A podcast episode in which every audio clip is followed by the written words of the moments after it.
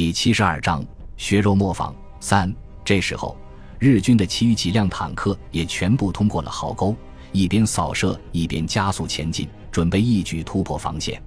日军的指挥官认为守军已经无力抵抗，毫不犹豫地命令预备队出动，准备击破防线之后向纵深发展。独立师的军官们大都是参加过一二八的老兵，所以在日军的攻势面前表现得异常镇静。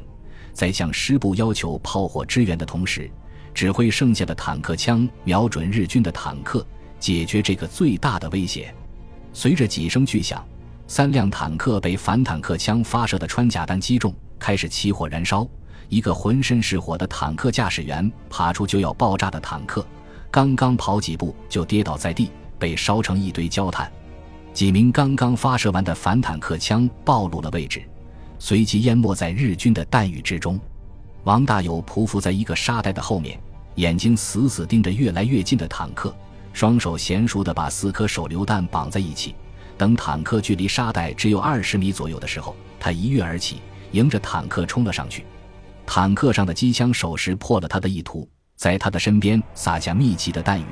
由于王大有移动的速度过快，没有一颗子弹击中目标。坦克驾驶员意识到问题的严重性，加大马力向王大有冲过来，准备把他撞死。王大有一个漂亮的鱼跃前滚翻，从坦克的正面移动的侧面。把拉绳之后的集束手榴弹塞进坦克的履带中间，接着又是一个鱼跃，然后再沿着地面连续翻滚十几下，远远逃离坦克。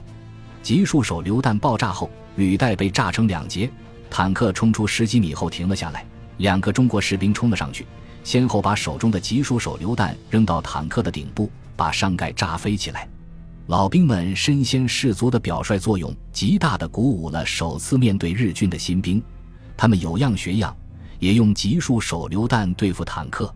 等到日军步兵冲到战壕前面的时候，又有两辆坦克被摧毁。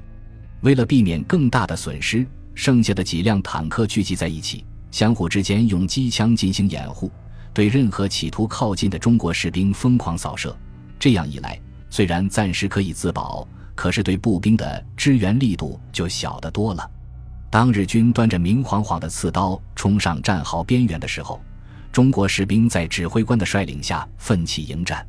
本来白刃格斗是日军最擅长也是最有把握的战斗方式。当日军看到中国军队迎面冲上来之后，按捺不住心头的狂喜，嚎叫着举枪突刺，准备轻松地解决战斗。然而让他们感到意外的是，大部分中国士兵连刺刀都没有上就上前迎战。中国士兵排成几条散步线，缓缓向前推进，手中的半自动步枪把一颗颗子弹射向日军，简单的重复着射击，寻找目标，在射击的动作。当子弹打光后，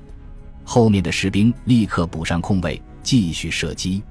面对着中国军队新式武器的攻击，已经全部子弹退膛的日军士兵毫无抵抗能力，一个个带着难以置信的表情倒了下去。到死都没有明白对手使用的是什么武器，以压倒性的优势清除完日军步兵，战士们立刻包围依然在负隅顽抗的坦克，用集束手榴弹和炸药包解决了战斗。看着乙方的前锋部队全军覆没，日军的后续部队恼怒万分，随着刺儿的嚎叫，指挥官高举着雪亮的战刀，命令部队发起冲锋。这时候。中国军队的炮兵恰到好处地加入战斗，用密集的弹雨迎接他们的进攻。随着惊天动地的爆炸声，冲天而起的火光和浓烟把日军包围起来，把任何妄图穿越的肉体搅成碎片。第二梯队的日军虽然伤亡超过一半，但是却没有能够越过守军炮火的封锁线，最后又退回出发阵地。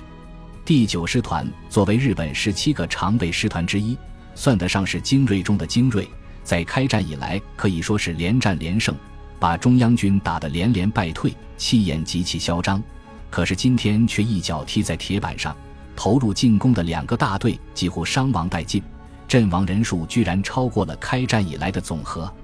第九师团长恼羞成怒，一边痛骂情报部门的无能，一边请求再次出动空军对中国军队的阵地进行轰炸。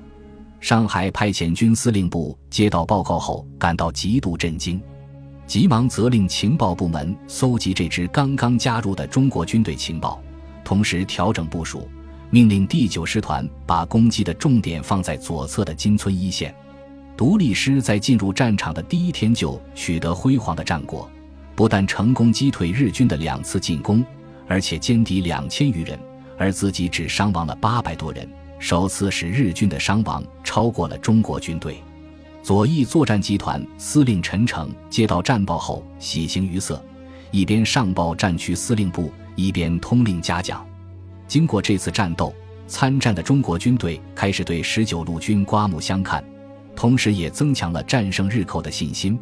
而战区司令部更是对十九路军寄予厚望，连续去电孙百里，催促加快行军速度，早日赶到战场。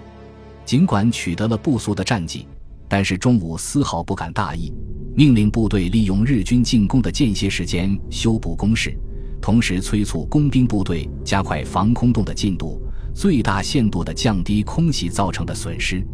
鉴于反坦克枪的数量不足，命令部队推广集束手榴弹的使用，由老兵传授经验，要求每一名士兵都能掌握投掷技术。鉴于日军的空中打击力量空前强大。避免在敌机的轰炸中全军覆没。中午命令炮团以营为单位分散隐蔽，在支援步兵的时候也不要再全部出动。中午十二点左右，日军派出三十架轰炸机对金村至牛家寨一线阵地进行轮番轰炸，接着炮兵又进行了长达十五分钟的炮击，把数百发炮弹倾泻在方圆不足一公里的地段上。紧接着，步兵乘着硝烟。在坦克的掩护下发动猛攻，负责此处的第九十师一百七十七旅，由于缺乏重炮和反坦克武器，只能依靠血肉之躯与敌周旋。虽然多次打退日军的进攻，但是攻势全部被摧毁。日军依仗优势武器和兵力，对阵地进行反复突击；中国军队依靠顽强的意志，毫不退缩，与敌人进行十几次白刃格斗，阵地多次失而复得。下午三点，守军士兵大部分都壮烈牺牲。第二营营长中弹负伤，增援的预备队营长也身受重伤。这时候，日军用一百五十毫米榴弹炮向一百七十七旅防线进行全线轰击，炮弹像雨点一样落下来，又出动轰炸机配合轰炸，把守军的阵地夷为平地。随后，日军出动十几辆坦克掩护近千步兵连续冲锋。一百七十七旅的战士们浴血奋战，不惜与敌人同归于尽，以决死的意志打退敌人的进攻。